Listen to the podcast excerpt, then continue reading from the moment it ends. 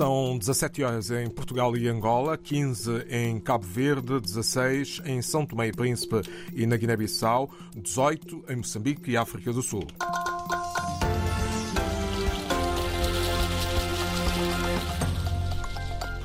Jornal RDP África, Carla Henriques, a atualidade em títulos.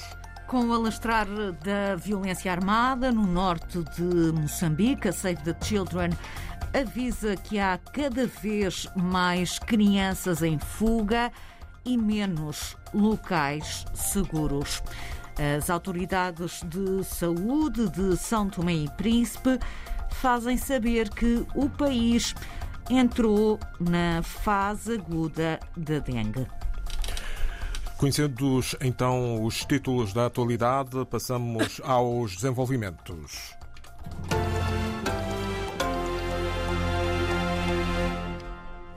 Mais de 32 mil crianças fugiram dos novos ataques registados apenas em junho na província moçambicana de Cabo Delgado.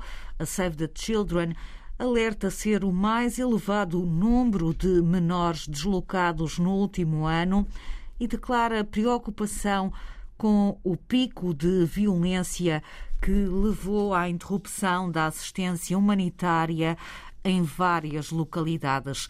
A organização avisa ainda que quem foge do alastrar dos ataques está a ficar sem opções de abrigo seguro. A Save the Children afirma estar a fornecer o apoio que pode, mas que com o evoluir rápido do conflito as necessidades estão a aumentar e teme que muitas crianças fiquem sem auxílio essencial.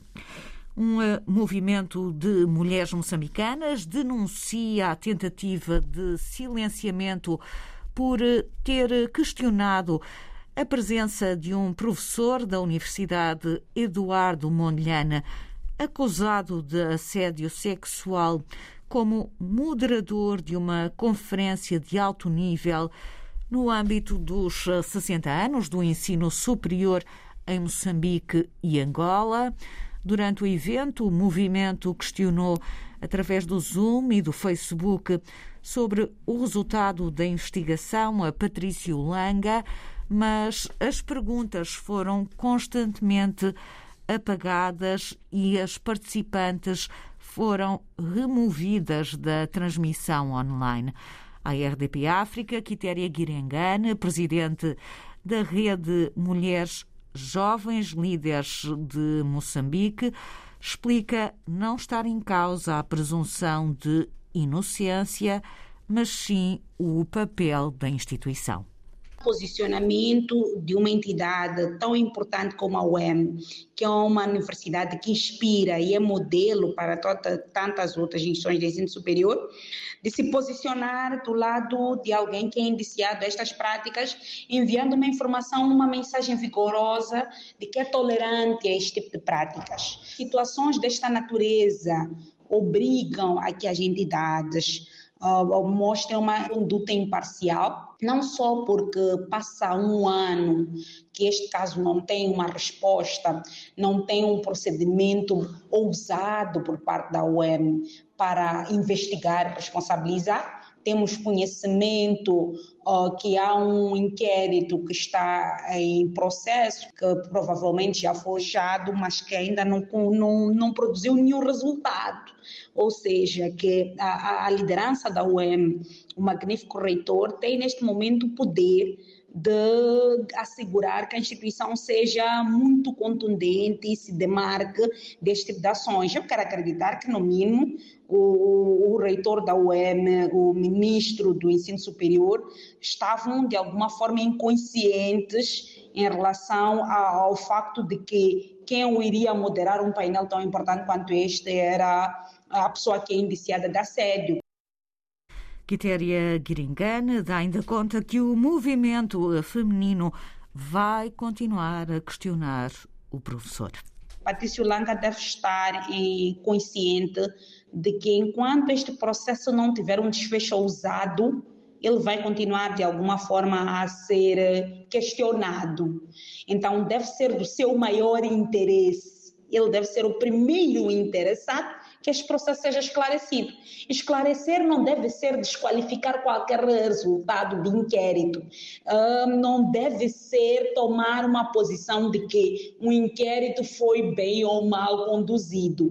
Quer dizer, tomar um posicionamento deve significar provar se for inocente, se estiver a ser alvo de difamação infundada e se não estiver a ser alvo de difamação infundada, porque, segundo informações, há toda, há uma, toda uma nacional de evidências para demonstrar que realmente esta situação se verificou, que ele seja exemplarmente responsabilizado e que ele próprio se ofereça a ser responsabilizado, para que ele próprio seja um modelo de alguém que de fato aprendeu e que a instituição de ensino UEM aprenda também deste incidente para, para mostrar que o compromisso de 60 anos com a qualidade de educação significa se transformar, acima de tudo, numa entidade aprendente.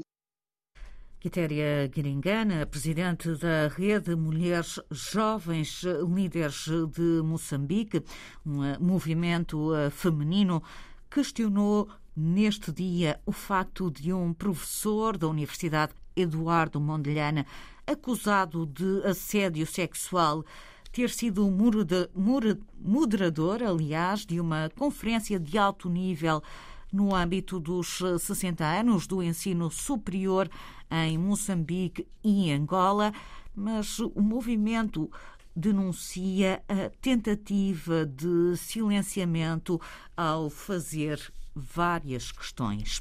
São Tomé e Príncipe registrou um óbito e mais de 760 casos de dengue desde a declaração do surto da doença no início de maio. As autoridades sanitárias, Josimar Afonso, avisam que o país está em fase aguda. Os números são avançados pela epidemiologista Baqui Spina em representação do Ministério da Saúde. Nós temos um total de acumulados de 769 casos, né?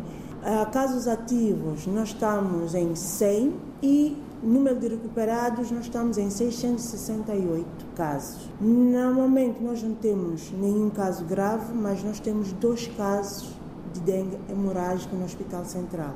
Infelizmente nós tivemos um óbito há mais ou menos um mês o distrito de Água Grande lidera a lista com 50 casos ativos e Mesoche segue com 20 casos, sendo as crianças em idade dos 10 anos as mais afetadas. Nós estamos na fase aguda, em que todos os dias nós temos registro de caso. A tendência pode ser de diminuição, porque pela característica do, do, da, da estação em que nós estamos, nós estamos em uma estação seca, se nós não tomarmos as medidas, as medidas preventivas agora, fazemos o agora, nós teremos um problema maior em setembro e em outubro, onde nós teremos chuvas abundantes. A epidemiologista deixa apelos à população. Então, o que é necessário? Eliminar todos os criadeiros temporários baldes abertos, por favor, fecha. Se está a deitar uma garrafa fora, fura essa garrafa. Se está a deitar uma lata fora, fura essa lata. E também pedimos à população, por favor, não se automedica. Se tem sintomas como febre, dor de cabeça intensa, vá a um centro de saúde. São Tomé e Príncipe, com registro de um óbito e cerca de 800 casos acumulados da dengue cerca de dois meses após a declaração do surto da doença. E as autoridades de saúde a fazerem saber que o país está agora em fase aguda.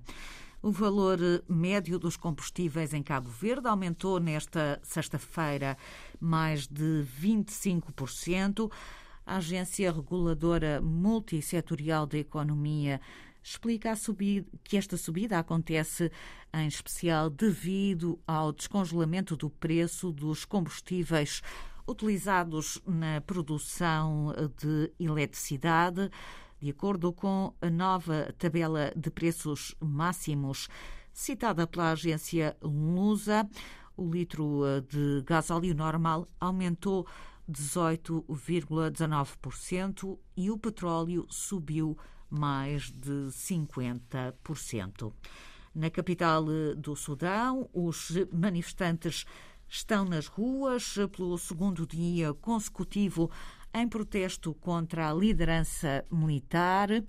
As forças de segurança voltaram nesta sexta-feira a disparar gás lacrimogéneo no centro e nos subúrbios de Khartoum.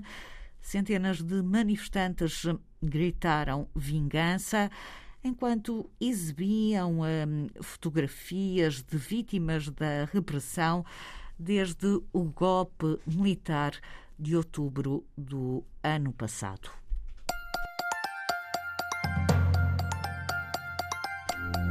Edição de Carla Henriques. Mais informação em rtp.pt/rdpafrica.